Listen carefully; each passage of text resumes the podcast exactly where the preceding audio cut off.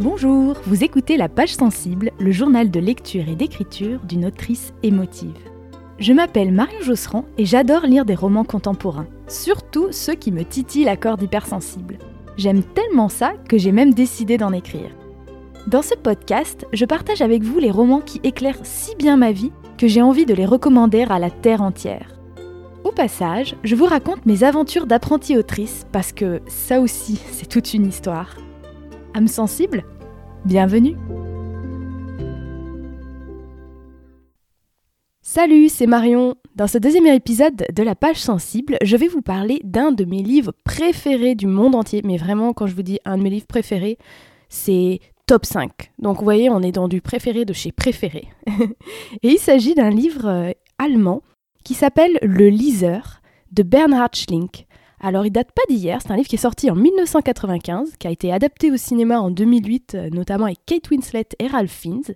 Et si c'est un de mes livres préférés que j'ai relu un paquet de fois, et qui m'a même beaucoup inspiré pour mon premier roman, par sa forme très particulière, c'est parce qu'en fait c'est un roman qui cache ce qu'il est vraiment, et je vais vous expliquer par la suite pourquoi, avec en fait un énorme retournement au milieu de, de l'histoire, au milieu du livre, qui fait qu'on croit qu'on est en train de lire un type d'histoire et on se rend compte au milieu du livre qu'on s'est complètement planté et qu'il s'agit pas du tout de ce qu'on croyait et ça je trouve que c'est fait euh, magistralement dans ce roman.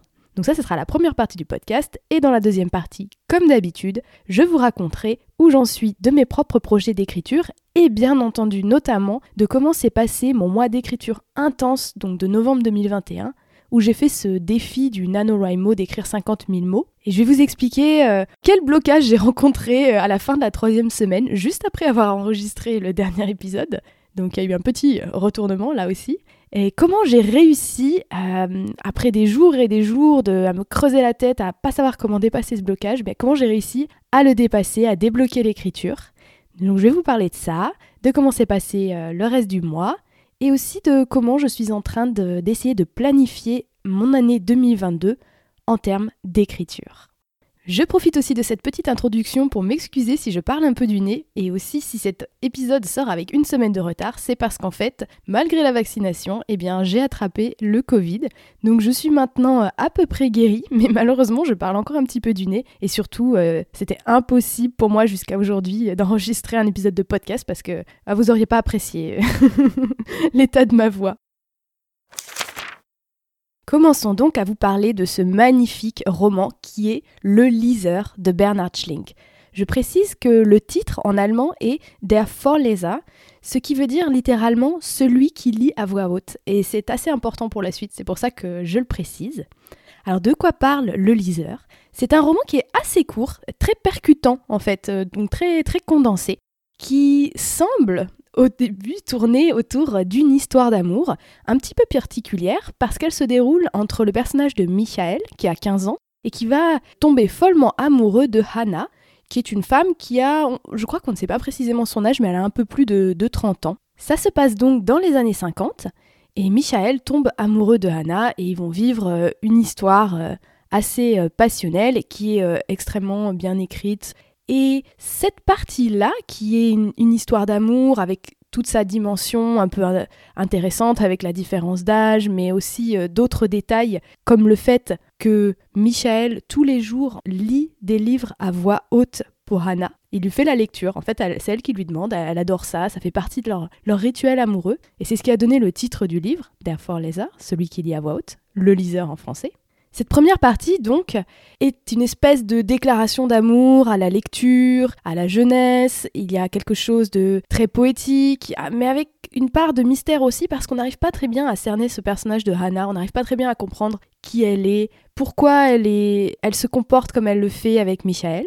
Et puis, il y a une coupure à la fois euh, formelle et temporelle au milieu du roman, c'est-à-dire qu'il y a littéralement une partie 1 et une partie 2.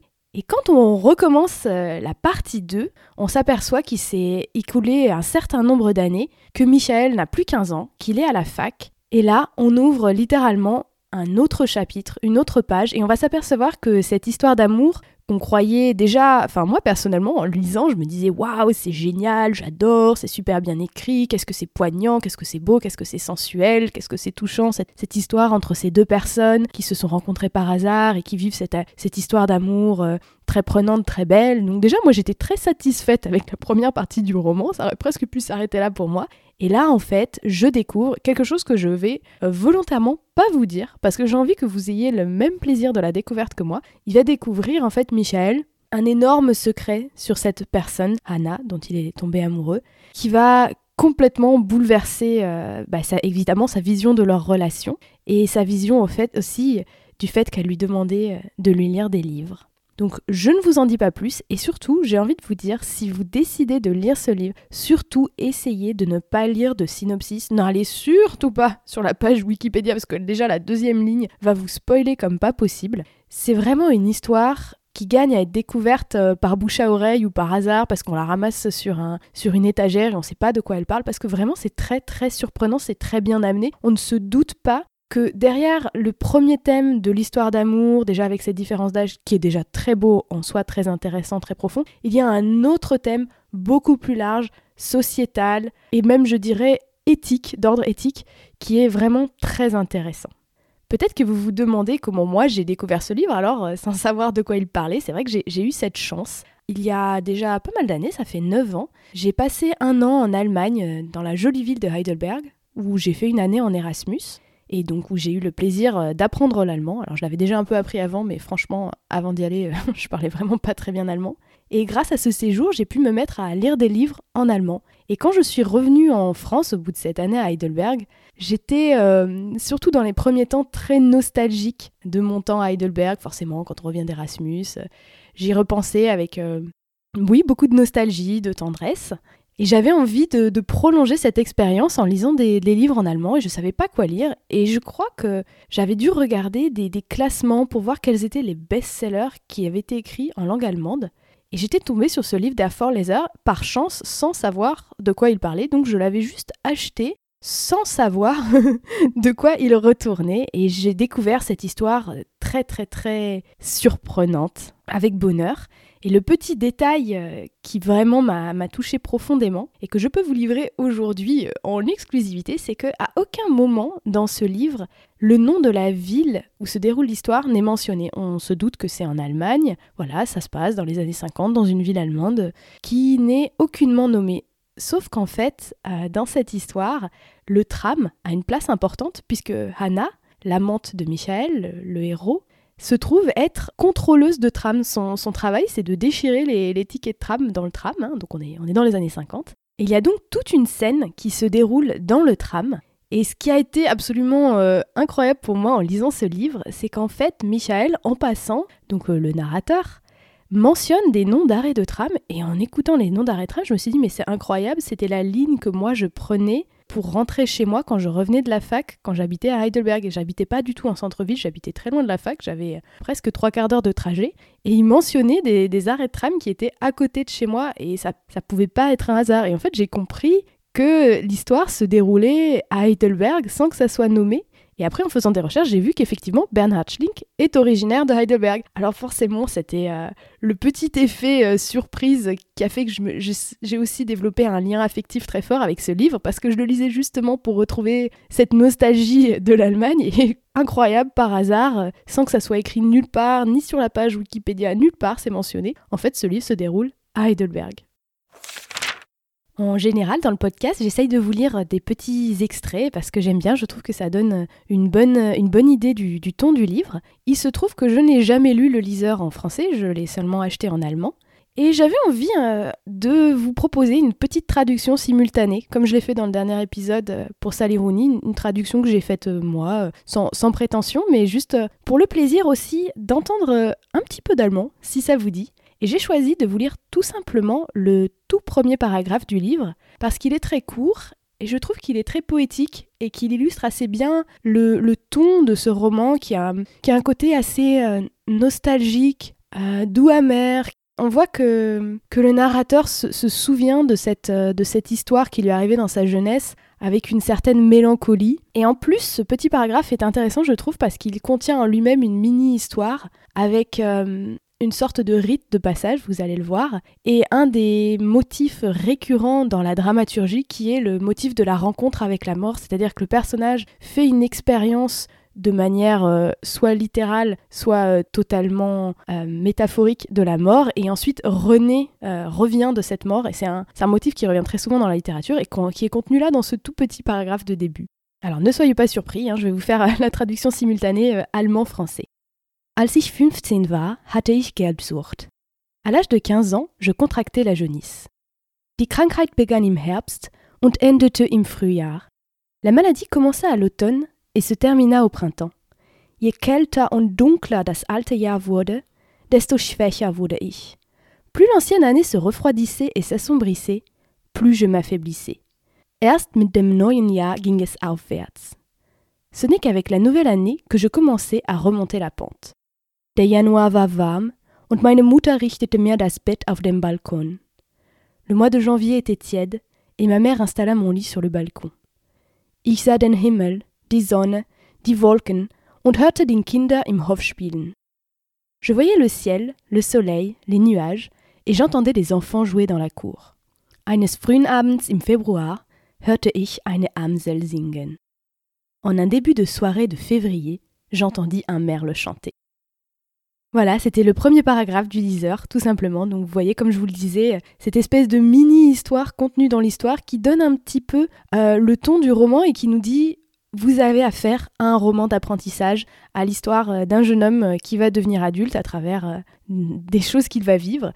Et c'est d'ailleurs une, des grandes raisons pour lesquelles euh, je dis que ce livre a inspiré mon premier roman, puisque mon premier roman est aussi l'histoire d'un jeune homme. Il y a également une histoire d'amour assez complexe et il y a également un twist au milieu. Et quand j'ai écrit mon premier roman, j'avais vraiment dans l'idée, donc il s'appelle euh, Première saison, pour l'instant, sous réserve que ça change, puisqu'il n'est pas encore, il n'a pas encore été publié. Et j'ai vraiment essayé dans ce premier roman aussi de mettre un retournement au milieu du livre qui allait complètement transformer le paradigme de l'histoire.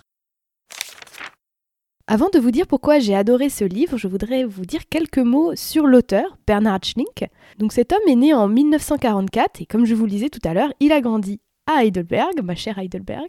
Et comme il est né en 1944, il fait vraiment partie de cette génération d'Allemands qui ont grandi, euh, qui ont vécu leur enfance dans l'après-guerre, avec cette espèce de passé, de non-dit. Et c'est aussi pour ça que dans ce livre, il y a tout un thème, une thématique qui revient, un motif du secret et du non-dit. C'est très très important. Entre Michael et Hannah, il y a énormément de, de non-dit. En tout, Bernhard Schlink a publié une vingtaine d'ouvrages, dont 11 romans qui sont parus depuis les années 80.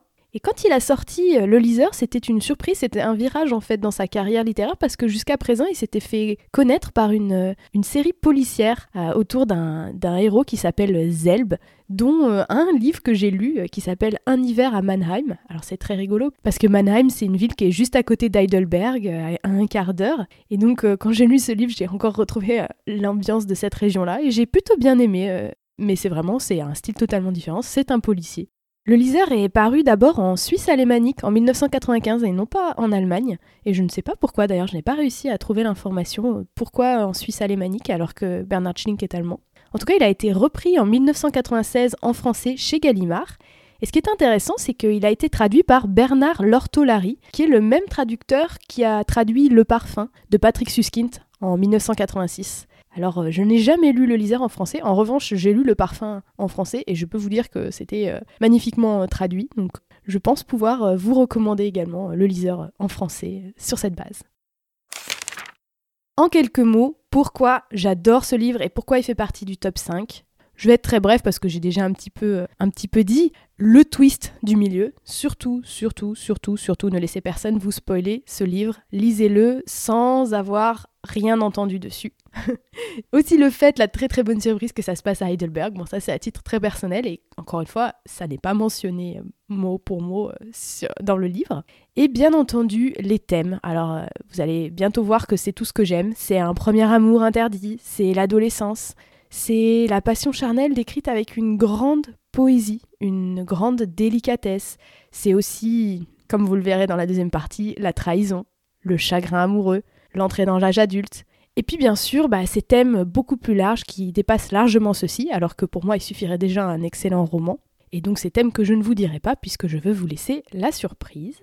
C'est également l'ode à la lecture qu'est ce livre, avec euh, le fait que Michael lise des extraits de livres, voire même euh, non, des livres entiers à sa chérie euh, quand il se retrouve chez elle. Et puis le dilemme moral, les questions philosophiques et même historiques, surtout de la deuxième partie du roman. Donc voilà vraiment les thèmes et la façon dont ils sont traités avec beaucoup beaucoup de délicatesse et le regard très doux et mélancolique du personnage de Michael. Un dernier mot pour conclure sur le liseur, c'est que ce livre a été adapté aux États-Unis par des producteurs américains, mais par un réalisateur anglais, Stephen Daldry, qui est le réalisateur notamment de Billy Elliot. Donc on adore, évidemment. Et donc le film est sorti en 2008 avec euh, dans le rôle de Hannah Kate Winslet, qui est absolument merveilleuse dans ce film et qui a reçu de nombreux prix pour sa prestation, notamment l'Oscar de la meilleure actrice, il y a également euh, dans le rôle de Michael adulte Ralph Fiennes. Alors euh, pour ceux qui voient pas très bien qui c'est Ralph Fiennes, c'est celui qui joue Voldemort, mais il n'a pas du tout la tête de Voldemort dans ce film.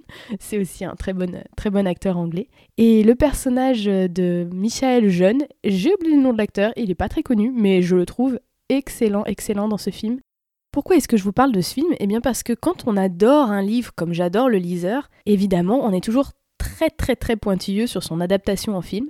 Fait rarissime, j'adore également le film, c'est-à-dire que j'aime autant le film que j'aime le livre. Je trouve que cette adaptation est, magnifique, elle a su respecter euh, merveilleusement l'esprit du livre, tout en y ajoutant euh, des nouvelles dimensions qui sont euh, propres au cinéma, et je trouve que Stephen Daldry a fait un travail magnifique avec ce texte. Et donc voilà, je vous recommande autant le livre que le film.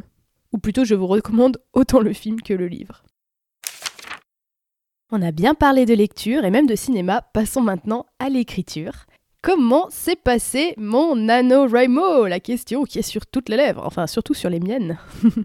Le NaNoWriMo, ce fameux challenge qui consiste à écrire 50 000 mots, c'est-à-dire un petit roman en un mois. D'ailleurs, 50 000 mots, ça m'étonnerait pas que ça soit proche euh, du nombre de mots qu'il y a euh, dans le liseur. C'est vraiment un roman très court. Eh bien, j'ai réussi Wouhou C'était pas gagné. C'était pas gagné, comme euh, je vais pouvoir euh, vous l'expliquer. J'ai terminé mes pile poil. J'ai terminé le 30 novembre à 22h45, je crois, quelque chose comme ça, voire même peut-être 23h15, je sais plus. C'était à peu près à une heure de la fin. J'ai fait 50 euh, 007 mots probablement. C'était, j'ai pas fait de zèle cette année, j'ai pas fait de rab. En soi, c'est une victoire, c'est super, j'ai réussi ce défi. Évidemment, 50 000, c'est un, chiffre totalement euh, arbitraire. Hein. On pourrait être ravi d'avoir écrit 20 000 ou pas satisfait d'en avoir écrit 100 000. Bon, il se trouve que c'était l'objectif euh, que j'avais décidé de respecter et j'y suis arrivée, donc j'étais très heureuse. C'est sûr que par rapport à l'année dernière, ça peut paraître peu parce qu'en fait euh, j'avais écrit 75 000 mots l'année dernière, mais le petit détail qui change tout, c'est qu'en novembre 2020, l'année dernière, on était confinés. C'était donc beaucoup plus facile de, passer des soirées entières à écrire puisqu'il y avait absolument rien d'autre à faire. donc là, ça a été plus difficile de protéger mon temps d'écriture, mais j'y suis arrivée. Alors la, petite frustration, c'est que je me suis arrêtée à 40% de mon plan parce que donc j'ai fait un plan assez détaillé qui en fait se déroule comme l'histoire se déroule sur 8 années et que la dernière année, on va dire, prend plus d'ampleur que les autres, je considère qu'il y a 9 parties dans le, dans le roman qui composent en quelque sorte de, très gros chapitres, parce qu'en général, il y a beaucoup plus que 9 chapitres dans un roman, mais on va dire qu'il y a 9 parties dans cette histoire. Et moi, j'ai réussi à terminer la quatrième partie euh, le soir du NaNoWriMo. Donc il m'en reste encore... Euh, plus ou moins 5 neuvièmes à écrire, à peu près, euh, oh, si on arrondit, on va dire à peu près 60% à écrire. Alors bien sûr, c'est un petit peu frustrant et en même temps, je savais que j'aurais pas terminé l'histoire en 50 000 mots et euh, cette histoire-là nécessite beaucoup plus de mots que ça. Je me donne donc euh, comme nouvel objectif de terminer ça avant le printemps 2022. Euh, J'aimerais vraiment terminer cette histoire d'ici, disons, le 28 février. Alors évidemment, un objectif qui peut être ajusté en fonction de comment j'avance. Mais donc je vais continuer à écrire à un rythme plus lent, tout simplement, que pendant le NaNoWriMo, pendant les mois de décembre, janvier et février, avec euh, l'idée d'avoir euh, terminé ce premier jet euh, fin février. J'aimerais bien que ça traîne pas trop, parce que d'expérience et aussi de ce que j'entends dire des experts, il est quand même mieux de pas trop laisser traîner un premier jet et de l'écrire d'un seul souffle si possible, parce que déjà, tant qu'on n'a pas terminé un premier jet, le roman, même si on a fait un plan, même si on connaît la fin, même si dans notre tête il existe, en fait, il n'existe pas. Tant qu'il n'y a pas un point final, et même si tout va être retravaillé, réécrit par la suite, même si ce point final, cette dernière phrase, elle va peut-être changer dix fois. Tant qu'on n'a pas écrit l'histoire d'un point A à un point B, cette histoire, elle n'existe pas. Donc voilà, je voudrais vraiment, euh, je voudrais vraiment d'ici euh, la fin février avoir terminé euh, ce premier jet. Comme ça, je pourrais au printemps passer à autre chose et notamment à la dernière, j'espère, la dernière réécriture de mon premier roman, première saison, qui est pour l'instant en attente, en stand-by, puisque je suis en train de travailler sur le premier jet de mon deuxième roman. En fait, j'essaye d'avancer les deux en parallèle tout simplement parce que ça me permet de prendre le temps de faire reposer le manuscrit entre deux passages, entre deux G. C'est-à-dire que pendant que je vais faire euh, la version 4 euh, de mon premier roman, eh ben j'aurai la version 1 du deuxième roman qui sera en train de reposer. Comme ça, quand je le reprendrai, j'aurai plusieurs mois qui seront passés, j'aurai un regard neuf, je pourrai euh, voir plus facilement quel passage il faut couper, quel passage il faut réécrire. Et donc l'idée, c'est comme ça que je, que je travaille sur deux projets en parallèle.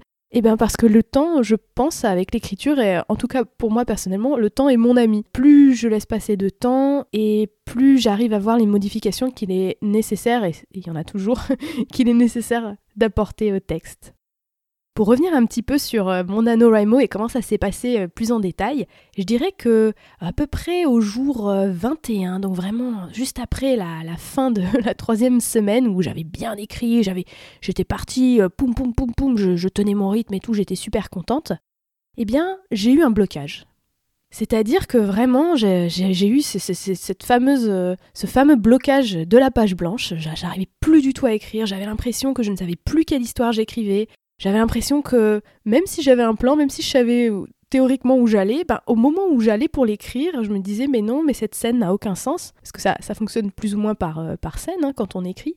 Et j'ai fini par comprendre euh, finalement quelque chose que j'avais commencé à évoquer dans le dernier épisode de podcast, qui était que j'ai cinq narrateurs et que j'avais du mal par moment à gérer les enjeux. Quel est le narrateur qui doit prendre le devant de la scène au moment où je suis en train d'écrire et pour la partie de l'histoire que je suis en train d'écrire. Et je me suis rendu compte que ma difficulté venait principalement de là, c'est-à-dire que j'avais du mal à déterminer quel était le meilleur narrateur pour quelle scène et pourquoi surtout? Parce qu'il faut qu'il y ait une bonne raison. Euh, je dois pas, je vais pas juste faire ploum ploum, tiens, allez, c'est toi qui raconte cette scène-là. Ça fonctionne pas comme ça parce que pour que le lecteur se sente investi euh, dans la scène qu'il lit, il faut qu'il y ait un enjeu, il faut que le personnage, il ait, il ait des choses, euh, il, ait, il ait une carte à jouer dans cette scène parce que s'il est seulement spectateur, c'est pas très intéressant en fait.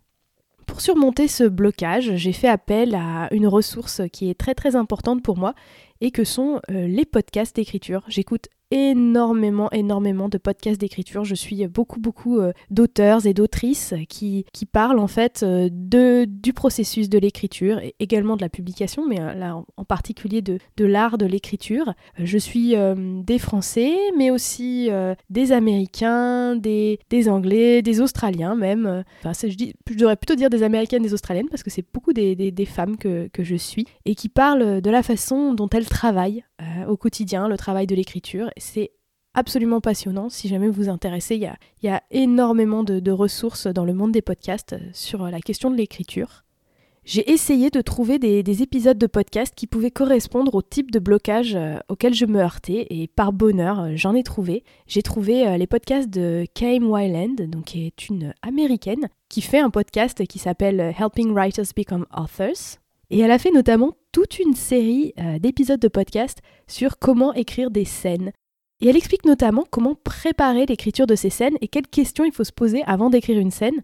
Et vraiment, à partir du moment où j'ai appliqué ce qu'elle euh, conseillait, alors je l'ai refait hein, bien sûr à ma sauce, mais en m'inspirant de ce qu'elle conseillait dans la façon de construire des scènes, ça m'a immédiatement débloqué.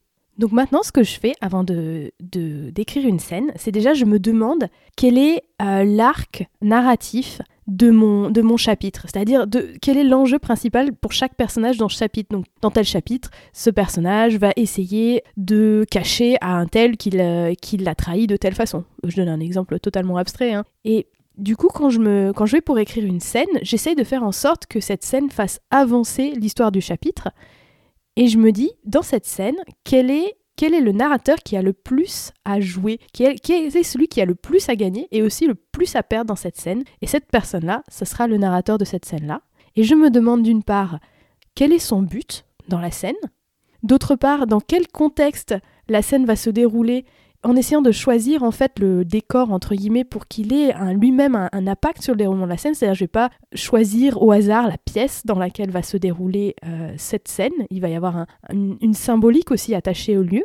Ensuite je me demande quel va être le conflit dans la scène, le conflit au sens euh, large du terme, hein, pas forcément au sens littéral, pas forcément des gens qui vont se taper dessus, ça peut par exemple être quelqu'un qui veut euh, vite, vite, vite euh, aller euh, se dépêcher d'aller voir une pièce de théâtre et qui risque d'être en retard. Et le fait qu'il perde ses clés, c'est du conflit. Voilà, qu'est-ce qui va venir empêcher le personnage de faire ce qu'il souhaite faire dans cette scène? Et enfin, dernier point, comment est-ce que la scène se résout?